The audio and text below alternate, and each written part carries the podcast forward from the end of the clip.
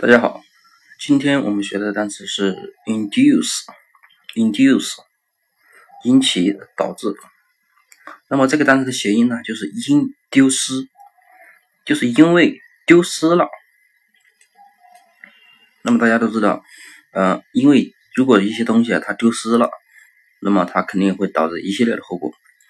比如说有一些被呃不法分子啊拐走的那些儿童啊。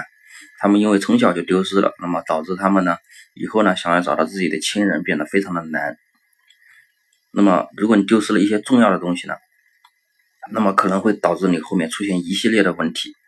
所以呢，induce，induce 就是导致、引起，就是说丢失的东西可能会引起导致一系列后果。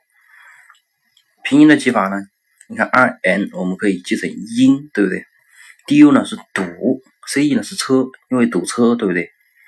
那么，因为你啊，上班的时候，因为你啊堵车了，那么导致呢你上班迟到，或者是你被炒鱿鱼呢都有可能，对不对？所以呢，induce induce 引起导致，那么大家记住了吗？